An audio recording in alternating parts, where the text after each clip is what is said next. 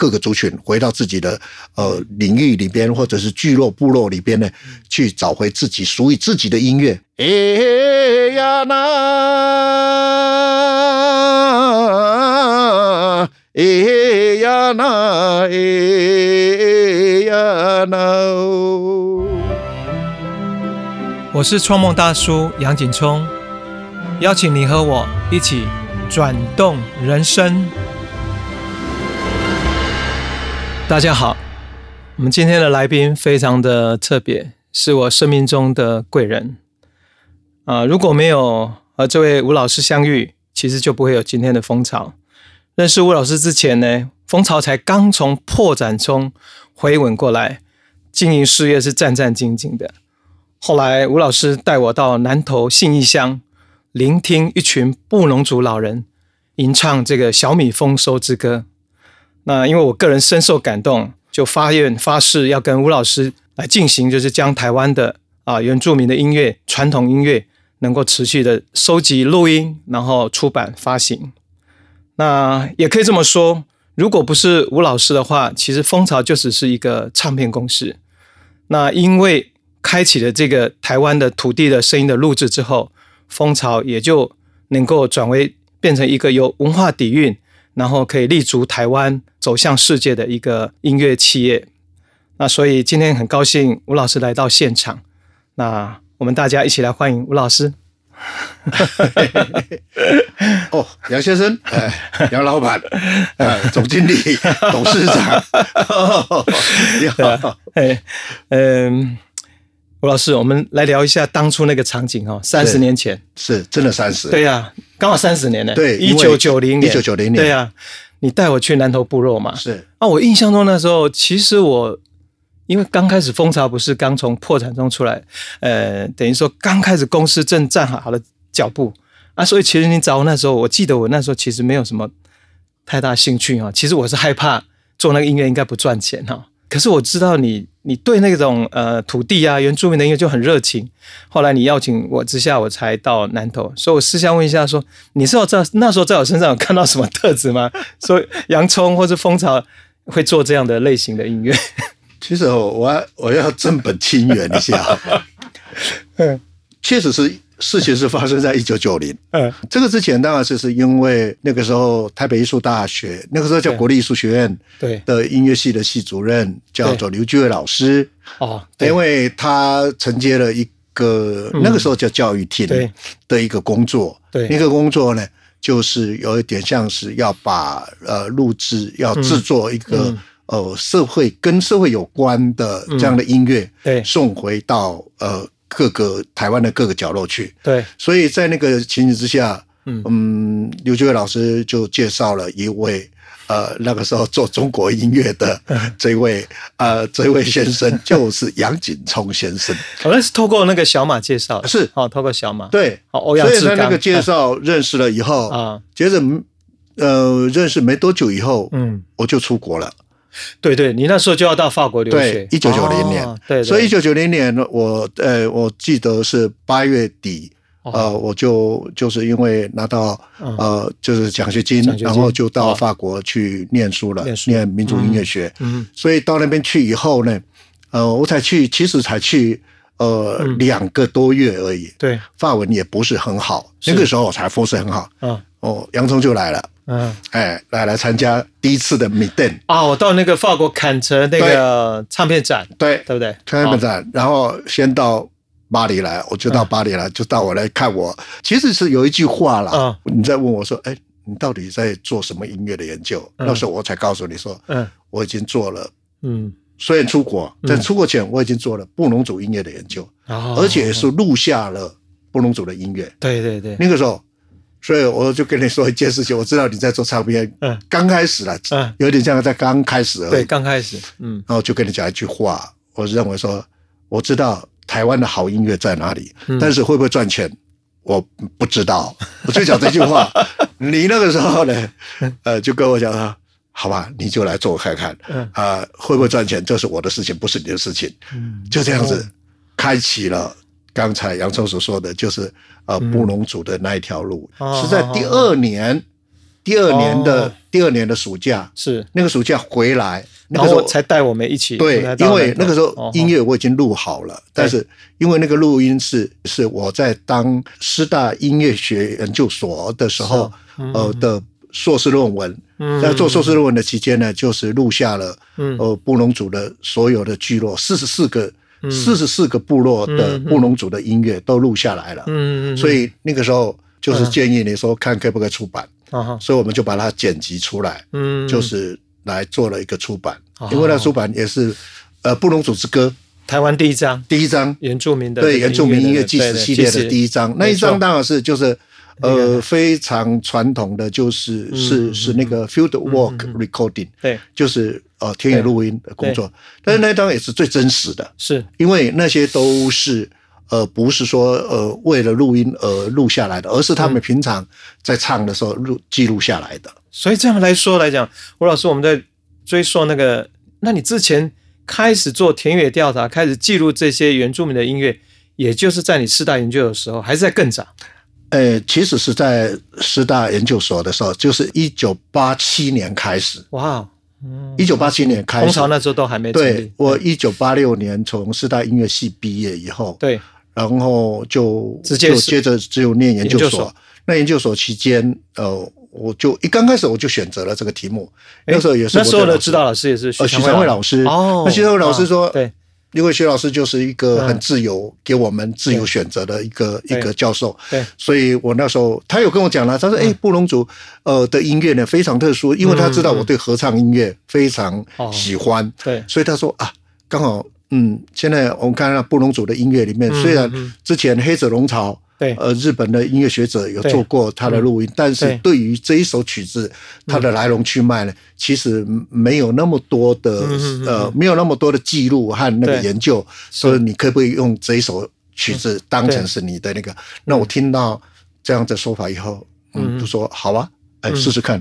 所以就在就在一九八七年的十二月二十四号那一天进行我的第一次的田野录音。天哪，你还记得那么清楚？啊因为我从台北开着 一台呃中古车，嗯就一路飙，那个时候还没有嗯也没有雪隧嗯啊，也没有那个北回，嗯，也都没有。都没有。我就从那个海岸公路一路开哇。开，然后我记得非常清楚，开到那个，因为我赶在晚上就要到啊。那个地方，花莲的一个卓溪乡，哦，花莲的一个卓溪乡的一个部落对。叫做太平。太平。哎哦，我黄有一下，嘿，太平这个他们正在太平部落举办那个，他们因为嗯。十二月二十五号、二十四号就是那个平安夜，啊，他们办了一个那个弥撒，弥撒，就是哦圣诞弥撒。这个圣诞弥撒呢是由一个法国的神父叫贾士林啊。啊他所主持的，哦，他用布隆语来主持那一场嗯嗯弥撒，嗯嗯。所以呃，这是我因为我我透过我的爸爸，我爸爸说布隆语说的很好，啊他我妈妈也说的很好，哇。对，所以他们两位呢就打听这个消息了以后，就跟我讲说，哎，你要不要回来呃参加这一场？因为我有跟他讲说我要想要做这个，嗯。他说好，那你就来，那我就赶快从台北开下去。哦。我记得开到芙蓉对。啊这时候就被警察拦下来了，嗯因为超速。超速。我还拿那个嗯。拿那个学生证给他看，他说嗯：“对不起，我是师大。”呃，师大的学生哈嗯，我我真的要赶着一场那个，我说很抱歉，我超速嗯。嗯，他还骂我嘞。嗯。你未来要当老师的，你还超速？后来有开罚单吗？有啊，还是开啊？开了哎呦。第第一张罚单，哎呀，但是还是赶回去了，又回到回到回到哦。家乡，就是回到对对回到太平部，所以那个算是你第一次的入田野工作台湾哦，田野工作，而且是我爸爸他好。来当我的翻译。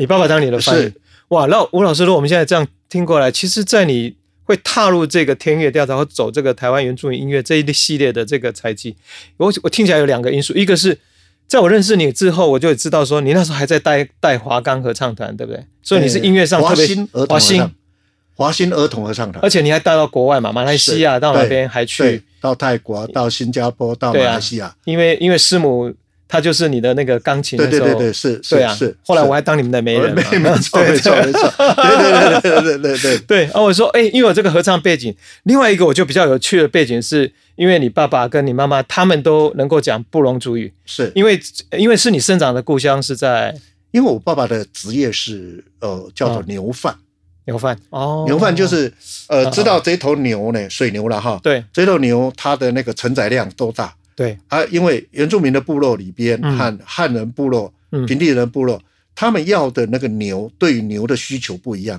对啊，因为嗯，像汉人的牛，哦他们是要呃工作量比较大的，因为要耕田嘛。啊对，啊，布农族因为在原住民的部落里面，山里面那那个牛呢养的养到一段时间以后，他们就想要呃换，换。来换哦，就是换了，所以说他就是需要交易，交易嘛，哈。所以所以当时我爸爸的工作就是对牛贩，知道哪里有牛，然后要跟你做经，而且他也很厉害，非常专业。哦这个牛的牙齿啊，他一把那个嘴巴一开，他就可以告诉你嗯。这头牛它的承载力多少，它这头牛的年龄多少，它可以做多少，它就是做这样的就，完全对那个牛的整个情报、是。整个资讯都很熟悉，所以他因为要这个是他的职业，啊啊所以他因为为了要这个呃，现在叫做交易了哈，啊，所以他就是无形之中就是学会了这语言，对，所以他阿美语讲的很好，他的布农语讲的很好哇，他的泰雅语也讲的非常好。三个语，三个，因为刚好哦我的家乡花莲的玉里嗯嗯啊，我们的旁边就是三个呃河东，就是台九线上面就是呃呃台九线上一九二线道上面，哦，它就是都是阿美族。是是是，对啊，然后在我们的部落里边，轮山对是布农族，对，那泰雅族，呃，泰雅族就是立山，哎，可是泰雅族我一直认为都是在新竹以北那一带，或是到顶多到那个南投，不是那个我们之前去做泰雅族录音。啊，怎么会有有这到南问题很好，没错，它刚好就是在嗯。呃那个嗯，我们叫做卓溪乡，是。卓溪乡的一个村子，就一个叫古村。古村啊，在进到里面叫亚麻沙走，叫做山里，哦，这两个地方刚好都是呃呃有两呃一个是呃嗯。赛德克族，嗯还有一个是呃我们讲呢嗯。呃是叫做道赛。嗯嗯嗯嗯，呃道赛道赛族，是，这个是一个赛德克支群嗯。下面的呃一个支群呐。对嗯对，但有一部分是也有泰雅族人住在那边，哦所以事实上呃就在这边有有三个不同的族群呢，对对对，呃都混居在这个地方，是是，所以哦。才有这样的，所以有这样背景。有这样的背景。哎呀呀呀！所以这样一路上这样，我们这样听下来，就吴老师那个背后哦，有一个从父亲那边其实有一个传承，或是有一个一个 background 啊背景，那再加上他个人对合唱的见解，再加上徐长辉老师的一个推荐，徐老师他们算是第二代在做所谓田野调查，呃，应该算第一代，他们他算第一代，然后你这边算是第当然就是说，应该是这样子说的，对这是台，就是台湾嗯的那个战后了哈。哦。战后来讲，台湾的第一代就做的就是民歌采集运动那个时期开始，哦，一九六七年嗯嗯啊开始，这个算如果算是第一代的话，嗯嗯嗯。那我们应该是就是应该是第二代。是。对哦，但是如果要回溯到之前日据时代的时候那个像黑泽龙草哦，他也来过台湾，他在一九四三年的时候就来过台湾，嗯所以他虽然时间不是很长，但是也把台湾几乎走遍了，这样。所以如果是从那边算起来，嗯我们就算到第三代。哦，哦 对啊，你看这这个，其实，在做田野调查，这个在全世界或在台湾都有一定的历史渊源。那我们跟吴老师认识，应该算是很幸运的，在九零年代，然后开启从第一章的布隆族之歌，然后之后大概有将近二十年都持续的在录制。那这边想要问老师说，在做了那么多的田野调查跟录音，你有没有觉得哪一次的经验让你特别感动，或有哪一方面的出版是让你觉得非常的特别？嗯这个来，分享一下。其实就像刚才杨总说的哈，嗯其实第一次嗯每个人的第一次都是啊、都是很精彩的。对，虽然布隆族那一次、没错，是因为我自己先录好音了，嗯然后再嗯请杨先生嗯开始来、来在出版蜂巢规划出版，而且那一张第一张就得到金鼎奖了。对啊，对对，我们的蜂巢的第一个奖，就是这一张啊。这一张当然是算起来是因为、因为后来所做的嗯这些出版，它的那个 booklet 就是里边的内页说，嗯。内页呢就非常精彩了。嗯，那第一章就是比较比较是属于介绍性的，是。所以对我来说我并不是很满意。嗯，对，因为后来反而出版的里面的，甚至有、嗯。呃有歌词，嗯。有歌谱、乐谱哦都在里边，对。就变成一个完整的 booklet。是是，所以这个是。是一个到后来就是把它当成是一个其他的族群就会把它当成是一个好像一个学术性的研究一样，然后最后有一个出版。因为这个东西呢，对我相信对蜂巢来讲也是很重要的一个里程碑了。是啊，啊，对我来讲也是一个很重要的一个过程。嗯嗯嗯。所以你说问我印象最深刻的还是布农族，因为确实没有这个布农族的这一张出版，嗯。就没有未来嗯。呃蜂巢愿意投注那么大的心力 在这边啊，能够跟着我。那个时候真的没错，没错就是因为嗯就像刚才一刚开始杨松说的，嗯。嗯，他真的是呃连哄带骗的被我骗到山上去。那时候第一次我记得，嗯。呃，第一次就是印象非常深刻的，就是那个时候刚好金代也刚好回从，就是他是后来的，刚开始是我们对对对，刚开始是我们两个，我们就把他带到那时候，我们刚好有一次那个布隆族，你要说三天两夜那个对。下西到他们的那个对。日据时代的呃居卷大山住地嘛，、卷大溪，说要三天两夜的对对对对对。走路啊，对，然后我们就走到那个第一个到塔马罗万，塔马对。对对罗的地利，对对对，到了地利以后进到五里亭，啊是是。是，五里亭下去以后再走，呃，再走下去，对。然后走下去以后再走上来，然后走了十几个小时以后才到，呃，才到那个那个那个叫做国内东岸，那那次印象我真的觉得好特别。呃是你不晓得你还记不记得场景？那时候我们带了三四个那个布隆族老人，他们小时候曾经住在那个他们所谓的原始父母亲的家嘛。对那后来那个日本要管日本人要管理，把他们呃尽量集中在所谓那个地利那边，对不对？我们去的那个地方。那当他们我们走了，好像是走了一天一夜，走到他们家的时候，就是那个小学了，对，那几个老人对对他们整个神情整个变了，对。他们就回复到小朋友那样子，然后会跟你讲说他以前在这一栋是他们家，然后他在这边做什么嘛摸着那些？石头，对对对那石头都对对对倾气紧，这个叫做倾倾挤啊，对对对，就是对倾倒了，啊，一半还在。对。就是那些被砌的石头，那些都曾经做过以前他们的老房子，对啊，然后一面摸着那个，一面哭。对啊！我以前还拿着录音机，是是是，是他的脚又不良于行没，错，所以他就这样子哦。走走了那么久，走到那个地方，所以那个非常感人的一个对，呃一个画面。我。当时觉得，如果那时候我没有准备，应该把拍纪录片哦，那真的是真的很非常难得的一次，就是回到自己原始的家乡，然后去看到小时候跟父母亲生长的经，然后那种哭，还有那种很兴奋在跟我们分享。然后布朗族，因为他们有个习俗，是不是？他们就是如果年纪大了啊、呃过世的话，他们就是好像葬在自己的那个对，室内葬居住地的还是室内葬了。哦，对，啊室，内葬，而且室内葬它是以你的对于这个这个家族里边的贡献的多少呢？对，呃，应该埋在哪一个位置上面？是是，所以这个当然在后来，对。呃，日本人来了以后，认为这样子非常不卫生，也不合乎这个人性了、所以他对们后来也把这个这样的习俗呢，也把它改变了。对啊。就是说原来的室内葬对就没有没有了。对，但是我们从这里可以看出来，布隆族的家庭的那个他们的情感是有多它是一个大家族，大家族。通常都是一个大家族，四五十个人，对啊。哦，在一个大家族里面对一起住的。对啊。那吴老师，我觉得事后这样回过来，这三十年来，其实我们从布隆族开始，那从个人私人的私交，包括一些旅程来讲，我们跟布隆族的渊源也是最深。没错，你还记不记得我们有好几年的元旦，然后我们就租了一部车，从大概呃九个人到后来有二十个人哈，是带着蜂巢的这个家眷哈，然后都在元旦期间，我们就开始四天三夜的布隆族的好几年，旅行，好几年。真的好几年的元旦就是跨年，对都是在一要要么就在高速公路上过的，对，要么就在部落里面过的。没错，啊，对，对。啊。甚至也还有这个车子开开开，有一次开到高速公路还没上高速公路就爆胎，哎呀。然后到就在那边到，了到了山上去，呃，对，高速公路上已经爆胎了。对。然后到了到了地利，那个一下到了，有有因为本来要到那个七彩湖啊那里面去的。是。啊，所以呢，呃，到那边去的时候也不小心，因为去碰到山壁，对，又爆胎了。两而且是一次 爆两个胎，是没错。然后我们一群人就在那边等人家来修轮胎，那你还教我们大家唱 布隆族小木小米之歌，哎对 对对对，布隆族真的跟蜂巢渊源很深。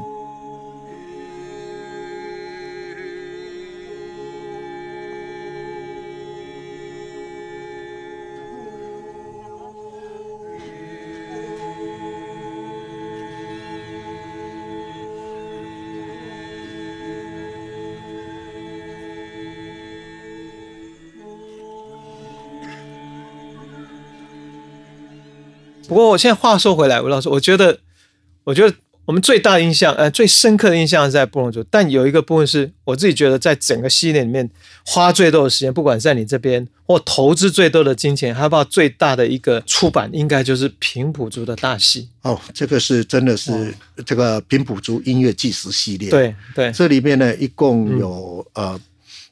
嗯，八张镭射唱片，对，然后六个呃六个系统，六个系统，六个系统，然后每一个系统都做了厚厚的一本，非常厚。就是刚才我说的，就是说在这里面，第一个是把这首他们这个族了，这个支群哈，啊，比如说平埔族族群当中的，比如说我们讲的八仔族，对，把这。对，八寨族这个族群，他们的为什么要唱这些歌？嗯嗯嗯，这些歌跟他的族群之间的关系在哪里？嗯嗯这个歌跟他们的记忆的关系在哪里？嗯嗯，啊，那个是一个部分。然后每首歌，他为什么要这样唱？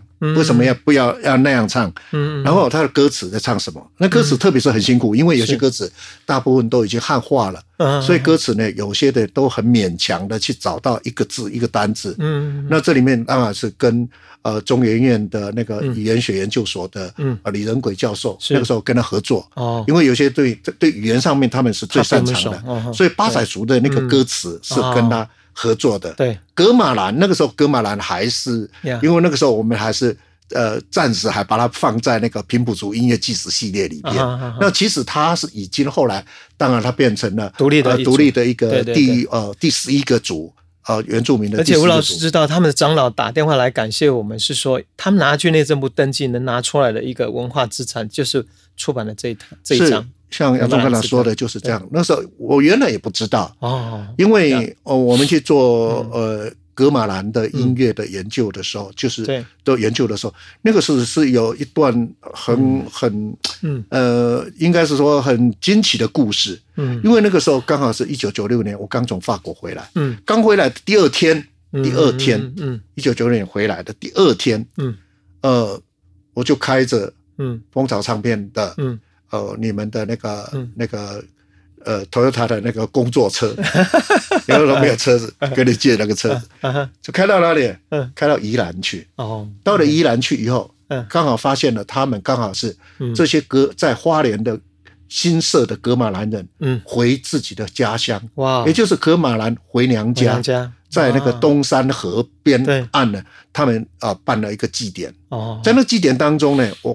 第一次听到，嗯，呃，格马兰族的音乐，嗯，但是在那过程当中呢，有一位长老叫做接万来的长老，嗯嗯然后，呃，看到我以后，他知道，后来有人跟他介绍我是，呃，在法国回来的那个民族音乐学的，嗯，呃，这个有这个民族音乐学的专长的一个一个工作者，嗯，他听了以后，他就跟我讲说，他就来过来就跟我讲说，呃，吴老师，你可不可以帮帮我们的忙？嗯，我问他帮什么忙？嗯，他说。诶，我们以前呢也有别的音乐学者进来，嗯，但是一直都没有办法给我们一个很好的。我们这个音乐呢，有的东西是不能留下来的。哦，他其中有讲到一首歌，哦，那首歌呢，就是他们有一位技师，这位技师呢叫朱阿比，嗯，哦，阿比，这个朱阿比呢唱一首歌，摇篮曲，嗯，哎呀那，哎呀那，哎。呀那哦，嗯，想想哇，这首歌好好听。金文老先生说，嗯，这首歌我们一直没有办法学下来啊，因为他每一次唱都不一样。哎，好像说都是即兴是吧？对，这首歌一直都没有，除了他会唱，没有人能够学会。哇！而且他讲到一个症结点，就说，嗯，每次唱都不一样。嗯嗯。那我一听，当然知道说，每次就为什么不一样？这就是哎。忽然会觉得，哎，我的专长来了，哦，我可以好好的帮他们忙。那我就跟他讲啊，我知道，那这样子好不好？我就问他说，先生，你可不可以这样子？嗯，你们今天呃，我可不可以让我呃录下你你讲的这一首曲子，或者是录下你们的音乐？对，我呃回去以后，我把它整理，我靠，利用两个礼拜，你给我两个礼拜的时间，对，我也把所有的。音呢，嗯，呃，乐谱呢，把它整理下来，然后我会把它写下来，嗯，我会送回去给你们，我会再回去给你们，嗯，他说有可能吗？嗯，我说，嗯，你你相信我吧，试试看。我就在那一天，就是就真的把这个音乐录下来，OK，录下来以后我就回来，嗯，回来以后我才一直听，然后我才知道说啊，确实为什么他们会找不到路，嗯嗯找不到这个，因为这首曲子他怎么样？为什么会感觉到说他每次唱都不一样？嗯哎呀那，我说我今天精神好一点，我拉长一点；我今天精神不好一点，我拉嗯，短一点。那个二音哈啊。主人找不到那个 section，啊就是段落在哪里，啊而他不是。啊后来我回去听啊。啊，我知道他叫做三又二分之一，啊哦。三段其实是四段。啊哈那第一段的时候分成 A 和 B，嗯哼。第二段一样 A B，第三段 A B，第四段的时候就唱一半就结束了，就三又二分之一。所以我就把这个乐谱呢，把它整理下来。啊当然，因为听，因为他每次唱都不真的是有一些有一些变化，嗯。那我就把它整个结构嗯。记录下来以后，嗯我真的两个礼拜以后，我就回到部落里面，嗯就找到他们，嗯然后我就请他们过来，啊，我一首一首的唱给他们听，哎他们吓到了。哇。为什么你会唱？我说你不是，我就记录下来了吗？嗯。所以这就很有意思了，就是哇。我只要被我录下音，就经过采谱，菜谱。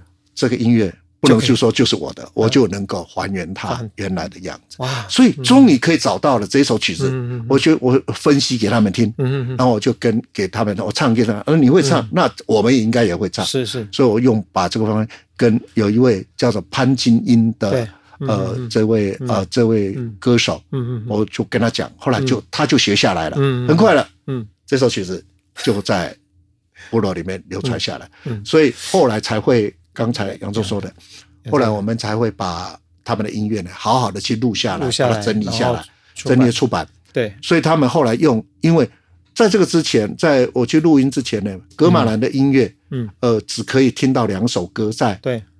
两首是在李炳川老师他在做嗯呃台湾土著族音乐的那个录音里边呢，有两首曲子嗯，之后就没有了。嗯。所以在这边呢，算是最完整的，我们录下了三十二首曲子，对。然后每首曲子的歌词，我们都请中研研究院的那个那个院士，对。呃，李仁贵教授，对。一个字一个字的把它拼下来，而且把意思都找出来，哇。终于送回去给他们，他们终于把这这一套东西呢拿去跟那个内政呃原民会对申请哦一个族群，族群所以这个族群通过了，因为现在族群的呃原住民要变成原住民，就是你的语言嗯最起码要留下来，呀呀要能够通行嗯，否则的话你就没有变为变为正式的一个嗯我们叫法定原住民。呀呀哦，你看，所以以后大家听得到那个背后的故事，非常非常精彩。吴老师记得我们那时候平埔族大做完的时候，我们还在中正纪念堂，是我们还办了那个誓师大会。我我对我来讲，我是一直常常会想到那个画面，是说，因为这些拼补族他们其实从来不会相见的，但我们好像利用那个场合，是让这六大族群他们终于有机会彼此遇见彼此，而且还在那边有，我记得我们还有论坛，还有对歌嘛。是，对，我就那一次，你还记得那一次的主题叫什么名字？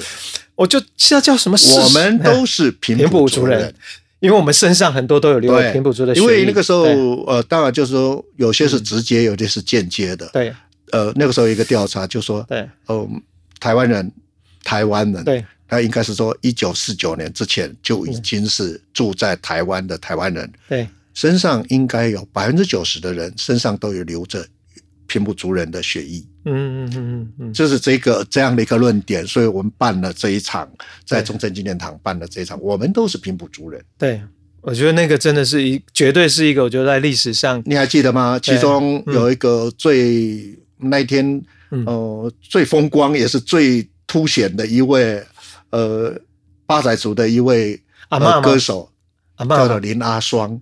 他那一次来现场，对，然后我还记得是我们九二一的时候，对不对？我们亲自，因为那时候地震之后，我们要就担心说他是不是他他老老人家，然后我们回去的时候，他真的在地震中。那一天晚上，呃，在中正纪念堂呃演唱的时候，他的手啊呃吊着那个，因为他受伤。受伤，对。哦，，所以他是吊着袋子的，这样在唱。但是嗯。哦，现在如果说我们再回溯过去，对。第二天的报纸刊出来的那个照片，哦，都是用他的这张照片，然后来当成是一个嗯嗯嗯一个封面。我们把他的声音都留下来，那是最应该是算是一个最难得，要不然他他老人家那么一生哈，对，唱了这么多歌谣就就就消失了。那他的声音哦，真的是很特殊。对为什么？他有点像插半音呢？对，啊耶喏啊耶啊耶啊耶，那就没有很准，但是因为年纪很大了，嗯哇！但是那个沧桑那种、嗯那种声音呢、真的，因为他在讲到以前我这个族群的时候，有点像洪荒时代，嗯洪水来了之前。哦，我这个这个时代有点像那个我们讲的《创世纪》那一种，嗯。类似这样子的这样这一这一种这种歌谣，嗯。所以他唱的时候那个声音呢，一直我到现在为止都没有办法离开他的那个音响，对，都还在嗯嗯嗯，对，这就刚才声音的印记，是是。哦，你再听你这样再唱一下，他的那个画面画面还这样都回来了栩栩如生都回来了。是。好，那我们现在就来听一首刚刚吴老师讲的那个林阿双阿嬷的她唱的歌谣《阿燕》。哎呀喏，哎呀喏，哎呀喏，哎呀，哎呀喏，哎呀，哎呀喏，哎呀，哎呀喏，哎呀。no abasa no swazi 哎呀，喏，哎呀，哎呀，喏，哎呀，哎呀，喏，哎呀，喏，哎呀，喏，哎呀，哎呀，喏，哎呀。哎呀 no abasa no swazi. 吴老师，呃，我们这二十多年来哈，录制了这么多的这个啊所谓的台湾土地的声音，从原住民到父老系到客家，我知道那个时候其实有一个很重要，对你来说有一个非常非常呃刻不容缓，就是因为说很多老人都在凋零嘛。那我记得那时候我们出版有一个心意，就是说这些东西不管它卖不卖钱，但最起码这些声音是可以被保留下来，保留下来它就是成为一个记录，将来。不管是学者或是学各方面，就是或是部落人，他们要去找寻他们祖先的资料，都可以从这些资料里面去找到。所以当初我们的利益好像就定在就是所谓的做记录嘛。可是我万万想不到是说，后来我现在发现说，台湾在二十年来，你看大概从很多的部落的年轻人回到学校，或是老师们哈，他们把这种传统东西哦，去从老人那边学，或是从我们这些计时的声音。去收集，像我曾经就听听那个查马克老师说，他刚开始他就从我们那一张排湾计时，然后开始慢慢的去学排湾主语，然后再慢慢的去找那些老人，然后再教给小朋友。这个好像已经进展到一个传承。嗯，其实这个就是过程了哦，嗯因为在那个年代里边，我们抢救的就是说，因为那个年代说实在的，也不是悲情，也就是说啊，赶快赶时间。嗯，就像我的老师许昌伟老师，他在一九六七年，嗯，为什么发起了第一次的民歌采集运动？他也发觉到，他当然受我爸托克的影响，嗯，然后发觉到台湾。啊，到现在为止，在那个年代为止，嗯还没有属于自己，还没有办法听到自己的歌到底在哪里，对自己的音乐在哪里，所以他才会发动了第一次的民歌采集运动。嗯老师对现在就是这些已经他们已经在部落哈，然后生长，然后又又传统元素在跟现代音乐结合的这些年轻人，而且慢慢的打开他们的知名度。刚刚我们讲的阿豹、索命啊，还有包括戴小军，其实你对这个发展，你个人有一个什么样的看法？诶、其实我发觉到这几位都非常非常的嗯。呃热爱他们自己的音乐，而且他不但他会后来会创造出呃那么多的好评，嗯。是因为他们真正的回到自己的部落里面，然后透过我刚才说的，就是说我们、呃原来人家先呃整理出来的音乐，嗯。他把这音乐再回到自己的部落里面、去，真正的去实践，嗯嗯呃，就是过去和现在部落里面有什么东西。嗯，我们看桑布伊，嗯。桑布伊他其实是在嗯。呃有一个叫做剑河部落，嗯他是剑河部落的人，嗯。呃，剑河就是资本群的剑河部落开始不干了，啊。而这个呃呃剑河部落里面呢，嗯所以他们每一年的年纪嗯。里边呃什么人来领唱，都是他在领唱。哦，所以他在领唱的当中呢嗯，他为什么能领唱？他那么年轻呢？照来讲应该要年纪大的人来领唱嘛，对。不对？对。他为什么能领唱？嗯。因为他非常了解他们族群的声音，是。所以当然哦，他们族人都说嗯。他的声音是被他们祖先闻过的 kiss 过后的声音，那是什么意思？他已经把他们祖先的声音唱到透过音乐里面来唱出来了。对吴老师，他那一天有来上我们的播客啊，他讲说他有做了六年还八年的时间做青年会长，是。就部落服务啊，大部分时间都跟那些老人在一起，是，所以这老人就把那些传统歌谣也都传授给他。对，所以这个东西，嗯它后来为什么后来这些音乐呢做出来非常具有生命力，嗯，就是因为其实真正的呃，有的人当然认为说啊，嗯。他唱的音乐就是代表那个族群。嗯，其实很多东西都是声音的问题。嗯，他的声音太吸引人家了，我别人做不到，就是他做到了。那我们看到另外一位嗯呃歌手就是阿宝，啊，阿宝像比如说在这一次呃在金曲奖里面得奖的作品嗯。呃《Kina g a y a n 嗯。哦，这个这个叫做母亲的舌头，嗯。他这边嗯，大家听到这个，当然是嗯。他也很会选择这个主题啦，这个名称就非常吸引人家。呀。母亲的舌头，啊他会用这个东西这个主题拿来当呢，啊，其实啊最最最令人惊讶的哈，嗯。呃，很多人可能也有人看到，也有人没有看到，其实是他的声音，嗯。因为他的声音，嗯，他把他们台湾族的那种老嗯妇老妇人家在那种告诉年轻人你们要做什么，嗯。那个声音非常的低沉，有没有都是唱到很多都是胸腔的声音，唱这个熊对，所以他的声音唱的很低，哇。对，所以他那个能表现出来非常吸引人，嗯。就是他那个主题抓的很好。然后这里，因为这个东西你要长期的回到部落里边来，不是歌曲本身而已，嗯而是他的那个我们叫做 vocal expression，叫做声腔，嗯嗯。他把声腔抓得非常准确，嗯，所以这个是一般的人没有办法，而且很容易被吸引的。吴老师，如果我们现在换过来，在整个用不是只有台湾，而是整个地球上来看，台湾会不会算一个很独特？就是因为有这些记录，再加上传承，现在的年轻人又这么的发扬光大，少数民族或其他国家应该比较少吧？相对来说，台湾算是嗯，其实应该是说回溯到差不多一九九零年之后，嗯嗯，一股所谓的 New Age，对，叫做新呃新世纪的音乐。是是，那个音乐里面要去找寻新的东西，对。这个影响，嗯。全世界都都受到影响。对，呃，台湾两千年以后，就是二零零零年以后，嗯。更是因为这个是我们知道台湾这个，你说嗯、跟政治没有关系吗？还是有，嗯。因为我们知道两千年以后，呃，可以说是一个新的局面，对台湾来讲哈。嗯呃，新的局面开始，然后大家也开始回到自己本土，嗯嗯。呃不管各个族群，回到自己的呃、嗯。领域里边，或者是聚落、部落里边呢，嗯。去找回自己属于自己的音乐。嗯。特别是在台湾哦，嗯。每个三个族群，我对认为都非常的经典。有一句话叫，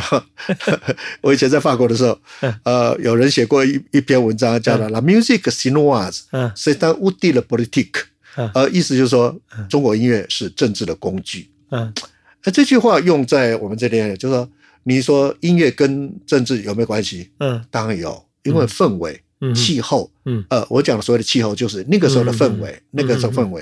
比如说现在氛围，大家很注重本土，嗯。很注重，所以有一句话说，越本土越国际，嗯，就是这样的立场，让嗯。很多的年轻人愿意回到自己的原来的家乡，嗯。来去找回自己的音乐。我们这个这一段内容谈的差不多，那我们再来听一首吴老师录制的音乐，那我们再接下来再继续分享。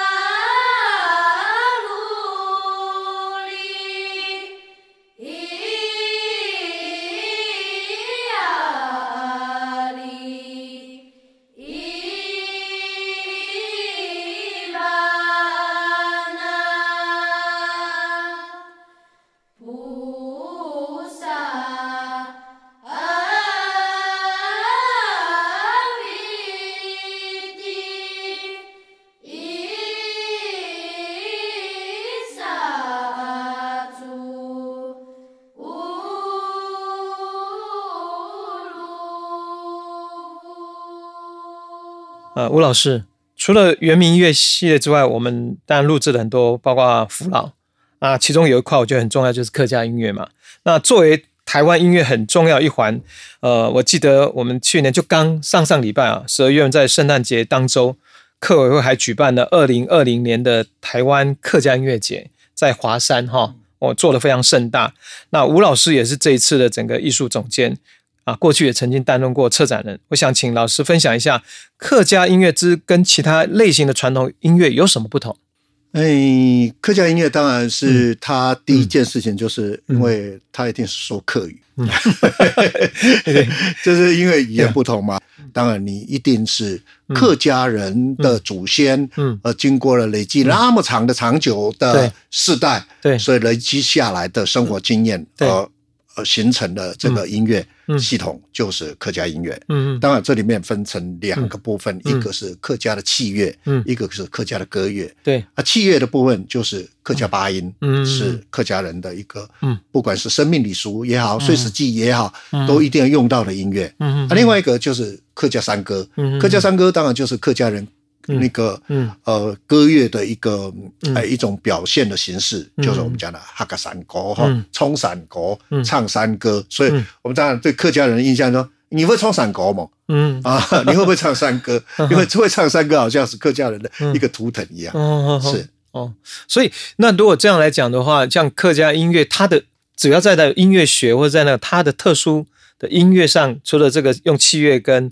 所谓的歌谣以外，如果音乐类型来讲，它有什么样特殊的地方呢？嗯，刚才讲了，因为呃，我们基本上面如果说呃客家音乐的类型呢，嗯。里边有当然有除了刚才讲的，一个是歌乐嗯。啊，一个是器乐，器乐的合奏嗯，器乐合奏里面刚才讲了客家八音，对。但是有时候呃也是因为地域的不同，对。比如说南部有客家八音，对，但是北部桃竹苗他们除了客家八音以外，嗯。呃也受到呃嗯闽南人的影响，嗯。呃，他们有一个乐种，我们叫北管音乐，也受到这个影响，哦。所以两个结合在一起来，叫做客家北管八音，哦。北管八音，也就是说这个团。它同时能演奏客家八音，同时也能奏北管音乐。哦。哦，这样子，这个是在北部才有，呃北部南部没有。南部我们讲的就是非常纯粹的，还是哦。对南部就是我们讲六堆地区嘛，六堆美容呃高雄啊、屏东一带，哦哦呃那边是客家八音，对对。呃就是那个北管音乐在那边是呃基本上是没有的，嗯。如果有是后来嗯。才因为为了嗯。为了生存吧哈嗯，呃你这个团要生存，所以你也会开始吸收。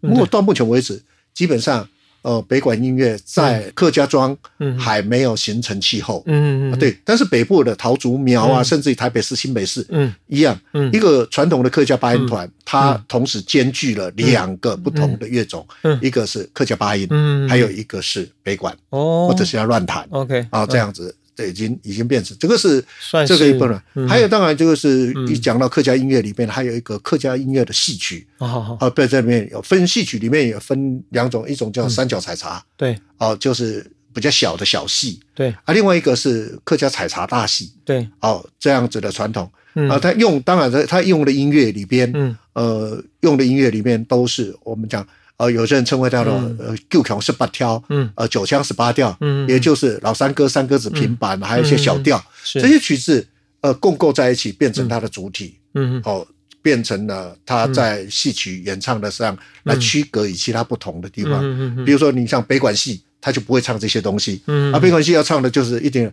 西皮啦嗯和呃二二黄，嗯呃叫西皮二黄，哦叫皮黄腔是。啊这样的部分，或者是呃分旧路和新路嗯。啊这样子的两个不同的东西。嗯，所以它是哦能够透过语言呃透过不同的乐种来区隔其他不同的族群。OK，那如果现在我们来说，像客家整个语系啊、在整个全世界嘛，各地方都有很多客家的这种族群啊，哈。是那台湾作为台湾是也是很大的客家居的话，在音乐上是不是很具有举足轻重的代表性？是嗯，光是全世界的客家人，他们算计起来差不多有六千万人。六千万，对哇，有六千万人。台湾呢，基本上面应该有，哦，这个不算是很比较比较正式正式的一个统计啦，对，应该有四百八十万人。嗯嗯嗯，你看那占了台湾嗯的嗯在台湾应该这个两千三百万人当中的分量，大家就可以知道它举足轻重的位呃位置。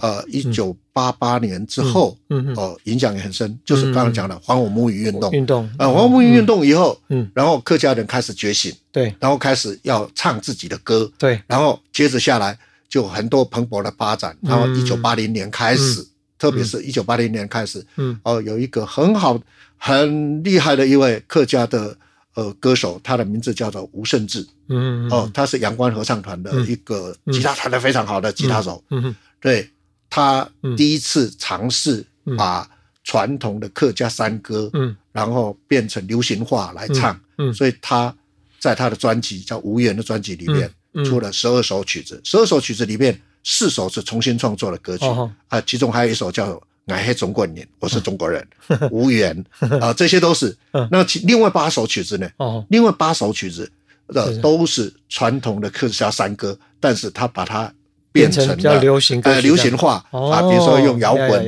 的方式来来来来嗯唱。嗯。所以，但是因为他的唱腔嗯。保留了嗯。客家，真的到现在很多年轻人都没有办法唱到这样的这样的，哦。所以他也可以说对客家音乐来讲是一个很大的贡献。很很大的一个里程碑啦。OK，就是一九八零年以后，嗯。呃，客家的音乐已经不再只是传统的那些刚才讲的，嗯。呃，客家八音呐、呃，客家传统的山歌，已经走向多元化了。嗯就是客家流行音乐的发展，嗯蓬勃发展，一直到现在二零二零。嗯你看，有很多人用爵士的方式来唱客家歌，嗯呃，嘻哈来唱，嗯电音来唱，嗯哦，各种形态都有，现在叫蓬勃发展。没错，没错。那吴老师，我们回到我们有一个主题，就是关于才刚两个礼拜前结束的这个客家音乐节啊，就是在华山举办。整个还有包括，其实就我知道，还包括在其他的像玉里啊、万峦啊，很多地方也都有这个所谓的客家音乐的关于的这个相关活动。这方面，吴老师要不要来聊一下？嗯好，呃，今年这个呃二零二零的呃台湾客家音乐节啊、嗯我先说明一下，嗯，呃，这个音乐节是在、呃在二零二零的十二月和二零二一年的一月，就有两个月份，嗯呃，在台湾各地来举行。对。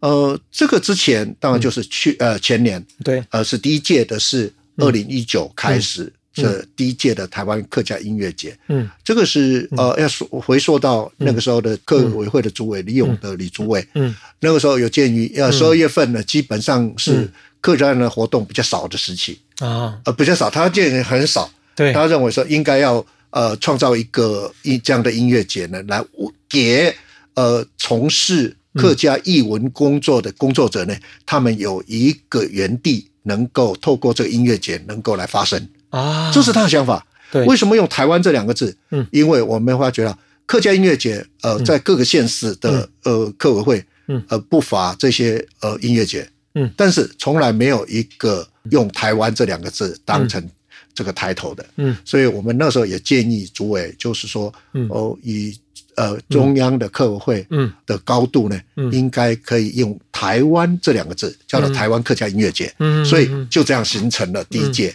我们还有一个很重要的两个、两个主轴了，嗯。一个主轴就是如何利用台湾客家音乐节呢，找回嗯客庄原来民间音乐的活力。嗯，OK，嗯，然后这是第一个，嗯，第二个目的呢，我们很希望透过台湾客家音乐节里面去嗯。探索嗯。客家新音乐的方向和味道。嗯，所以我们还有一种新咪西、新味序。嗯嗯嗯那个这个就是因为你要有不知道它未来的客家音乐的音响到底是怎么样，对，你可以透过这客家音乐节里面，你去重新、嗯。呃创造出这样子的声响。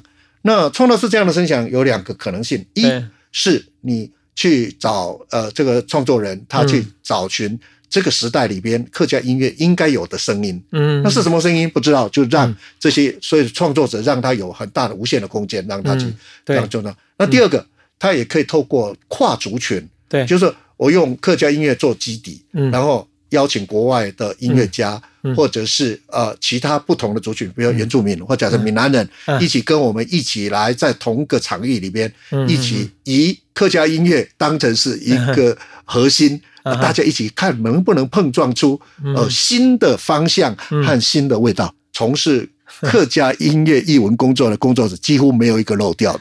没错，没错。我自己那两三天我也都在现场嘛，我觉得老中青三代当中在一个舞台上哈，不管是谢宇威啦、刘少熙啊，或是包括他们都在想办法在把老的跟年轻的一代开始追融合，包括刘阿昌哈。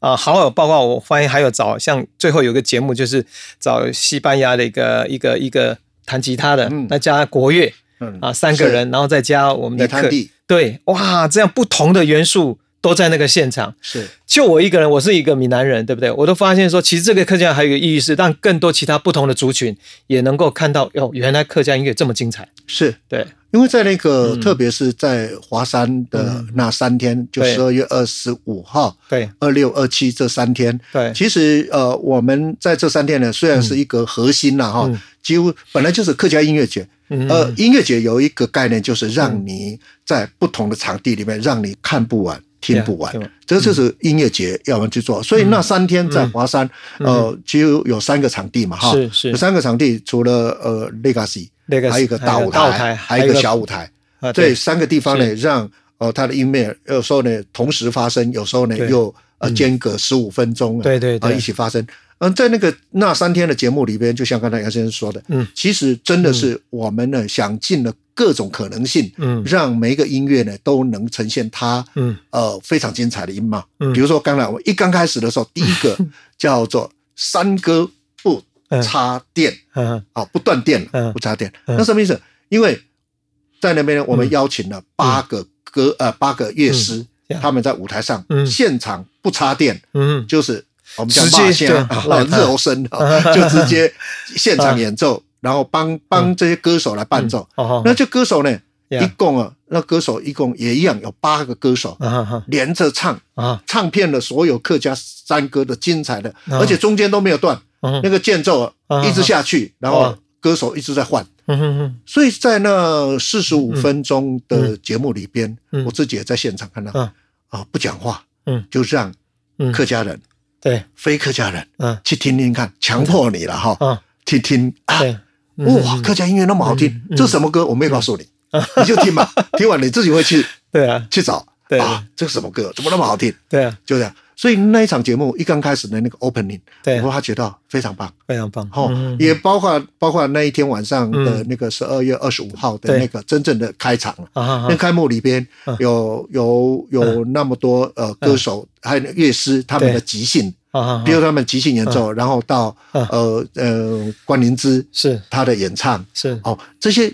这些演唱，我们都可以看到一个音乐的发展的轴向里边，嗯。呃，就是刚刚我说的，同时又有传统，那传统又在当代里面要跟其他不同的乐种呢一起呃合在一起，不同的表现形式，不同的族群，大家一起碰撞出怎样的火花？嗯，呃，这个是我们呃，就是说慢慢累积下来，几年以后，它就会形成一套是。嗯，未可知的东西里面有一套的那个 trace 可以去追寻，追寻。嗯，哇，吴老师你在讲下来真的是太太精彩了。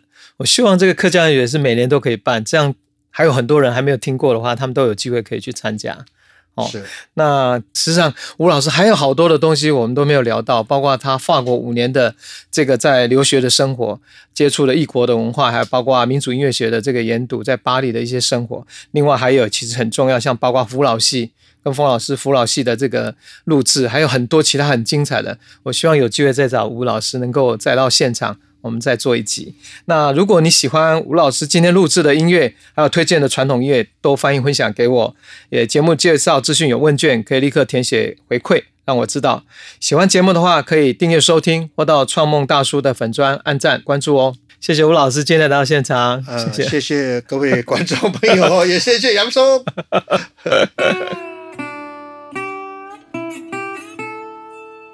Mm-hmm.